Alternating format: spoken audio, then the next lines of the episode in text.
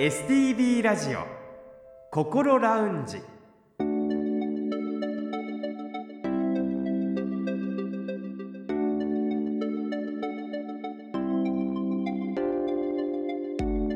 おはようございます。北本隆夫です。日曜日朝6時15分になりました。この時間はあなたの心にそっと寄り添う心ラウンジをお送りします。6月の心ラウンジは弁護士法人白総合法律事務所代表社員弁護士の白濁海先生のインタビューを中心に心ラウンジのアドバイザー札幌友メンタルクリニック理事長の高誠代先生とともにお送りしています。高先生おはようございます。おはようございます。今週もどうぞよろしくお願いいたします。お願いいたしますさて先週先々週と遺産相続そして青年貢献制度についてお話を伺いましたが以前この番組で取り上げた認知症とも関連してくるお話ですね。そうですね、えー、どちらもですね、えー、年老いていくとなかなか避けて通れない話ですよね。この番組をお聞きいただいて少しでもねお役に立てればいいなと思いますね、はい、それでは引き続き今週も白先生のお話を聞いていきます。今回は主に職場で起こることが多いと思います。ハラスメントについてお話を伺いました。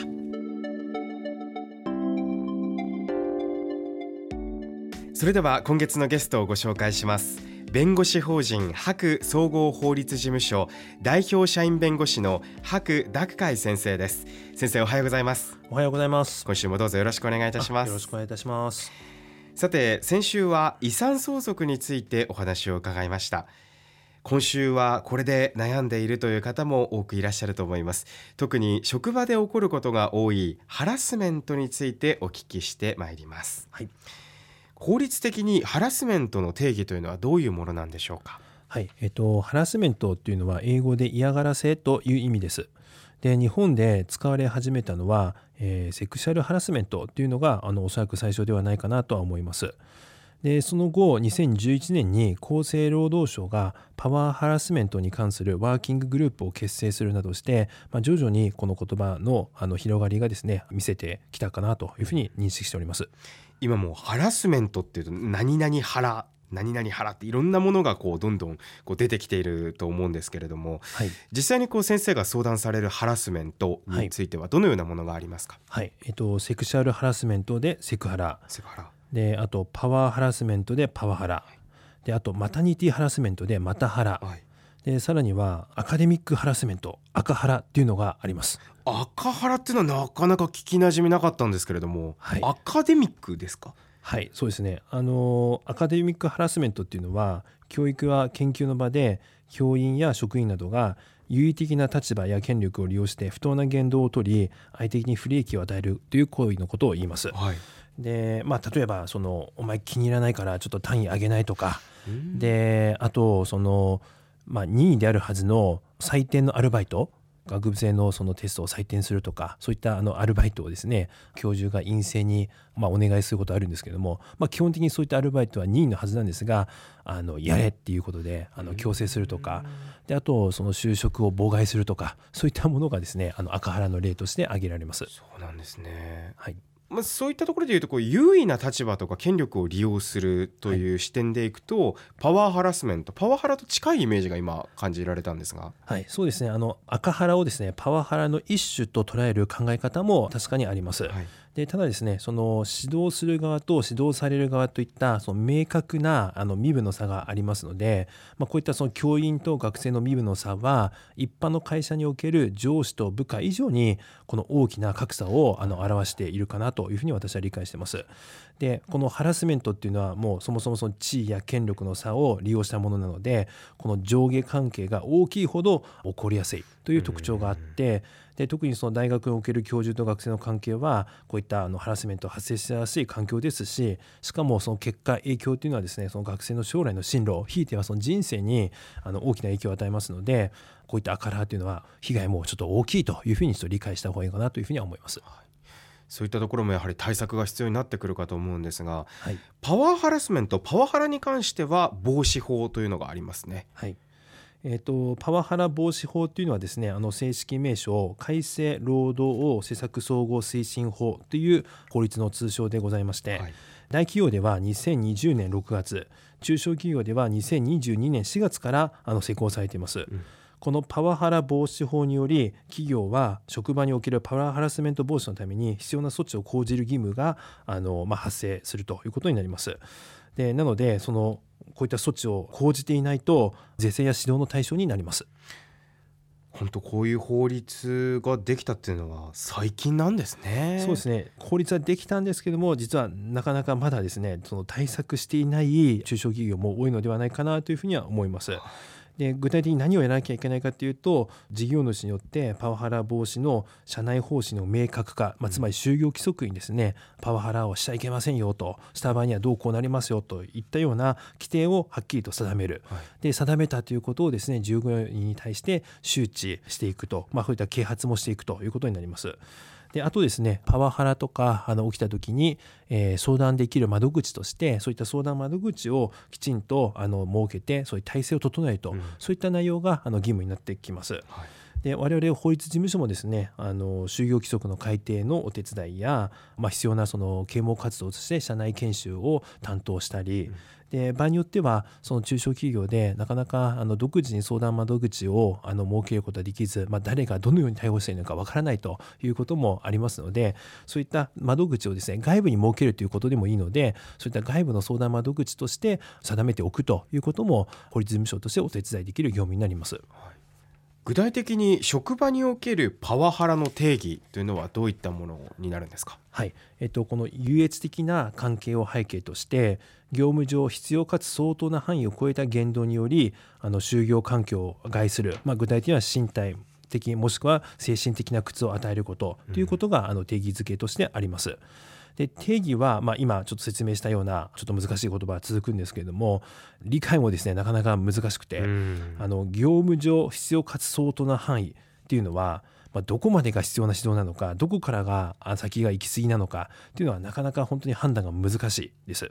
でまたその苦痛を与えられたと感じるかどうかはその受け取る方のその感じ方普段からのその関係性にもよるので、まあ、その判定もですね本当に難しいものがあるというふうに思います。で実際に裁判になった場合ですね担当する裁判官の、まあ、価値判断、まあ、人間性によってですね判断が分かれる場面も結構ある類型の事件ではないかなというふうにあの認識しております。やっぱり人間の気持ちとか感性によって変わりますよね受け取り方もね。そうですねまあ、やはりあのそういったところには十分注意しながら、まあ、上司は部下に接していくとか、えー、人と接していくっていうことが必要になると思うんですけど一方でもう上司からしたら何をしても怖いというか、はい、どう接していいのかわからないっていうふうになってる方もいると思うんですよね。はいはい、そうなんですよ、まあ、そういったちょっと辛い経験を一回でもしちゃうとですね、あのそういうふうに思うみたいで、あのよく部下に対してあの何も言えなくなったというようなあの話を聞きます。でその、まあ、悩みをねその解決する方法あるとすれば、まあ、やはりあのどういう事例がパワハラに当たるのかということをですね実例や事例などを使ってその研修で勉強するということが大事ですしあとその普段部下と、まあ、密なそのコミュニケーションをとってでその部下っていうのがどういう人なのかとどういうキャラクターなのかっていうことをちょっと理解した上でその適切なその距離感をですね掴んでおくということがあの、まあ、将来的にそのパワハラだというふうに訴えられる確率を、まあ、うんと下げる方法なんじゃないかなというふうには思います。普段からの会話コミュニケーションということですね。そうですね、はい、セクハラに関してはいかがでしょうか？はいえっと、セクハラというのはですね、まあ、要は性的嫌がらせということなんですけれども男性から女性もしくは女性から男性でまたはその同性でもですね起こり得るものになります。でただまあ実際我々弁護士で実務でまあ多く接するのはですねやはりその男性から女性に対するセクハラがまあ一番多いかなというふうには思います。うんでこの性的なその行動はもちろんですが、まあ、相手のその見た目や服装などについてその言葉でですねあの不快な思いをさせてしまうということもセクハラに該当する可能性がありますので、まあ普段からその注意が必要になります。パワハラと同じようにこうどう受け止めるかっていうところですよね受け止めた言葉を受けた相手がどういう気持ちになるかっていうところが大切になってきますもんね。はいそうですねそういうハラスメントで困っているという方は具体的にどのようにすればいいんでしょうか？はいえっと、先ほどそのセクハラ防止法の中でその相談の窓口をですね、まあ、会社は設けなきゃいけないということになりましたのでそういった会社の相談窓口をあの利用するということがまず考えられると思います。でとはいえですねなかなか同じ社内で相談しにくいと感じる場合もあると思いますので、まあ、そういった場合はですね、まあ、外部の相談窓口、まあ、具体的には我々弁護士会にはですね法律相談センターというものを設けておりますのでセクハラパワハラの相談というのは当然対応しておりますしでえさらにそのパワハラに関してはですねあの労働局にも相談窓口を国は設けておりますのでそういった場所を利用することも考えられます。でこの、まあ、特に職場の環境については変えなければ日々そういったところで仕事をしていかなきゃいけないということになりますのでどんどんメンタル的にもですねちょっと辛くなってくるかなと思います。うん、まあ、あの日本人よく我慢しますけれどもあのある程度自分で我慢してとかっていうのではなくてできるだけ早くにちょっと行動してどういうふうにすればいいかというのをあの専門的な立場からですねアドバイスをもらうことが大事ではないかなと思います。ここまではハラスメントを受ける側のお話でしたが逆に意図していないのにハラスメントをしてしまった。または勘違いによってハラスメント扱いされてしまうということもないとは言えないと思います。そうならないために会社側として気をつけるべきことはどのようなことでしょうか？はいえっとまあ、先ほどもあの申し上げましたがあの事例などを通じて学ぶっていうのはですね非常に重要かなというふうには思いますので、えー、会社としては定期的にですねその研修会を開いて、えー、社員全体にこういったその問題意識を高める機会をですねあの与えるということは大事かなというふうには思います。さてここまで弁護士法人白総合法律事務所代表社員弁護士の白濁海先生に、えー、教えていただいておりますがラジオをお聞きの皆さん心配事も数多くある方多いと思いますが、えー、そういったリスナーの皆さんにメッセージをお願いします。はいえ、ー、とまあ生活をしているとですねいろんな本当に悩みは出てきてしまいます。内容によってはですね例えばメンタルクリニック行ってですね医師の先生に診断してもらうと必要な薬を処方してもらうとで先生に話を聞いてもらうということもあの必要でしょうし内容によっては我々法律事務所のところに来てですね法律相談をあのしてもらうというものも必要かなと思います。でなかなかその法律相談っていうとちょっと難しいかなとこれって法律問題なのかなというふうにあの皆さん躊躇してしまうこともあろうかと思います。そこはもう本当に気にしないで法律相談なのかそう単なる一般的な生活の相談なのかもう何でもいいので一応まあ話をですねする機会を作るということがとにかく大事かなというふうに思いますので私も高先生もそういった悩みを持っている方の話を聞くのがあの仕事ですので、まあ、今後もですねこういった活動を続けていきたいなというふうには思っております。今月は3週にわたってメンタルクリニックとも関連性のある弁護士としてのお話を中心に白先生にお話を伺いました。先生どうもありがとうございました。ありがとうございました STB ラジオ心ラウンジ。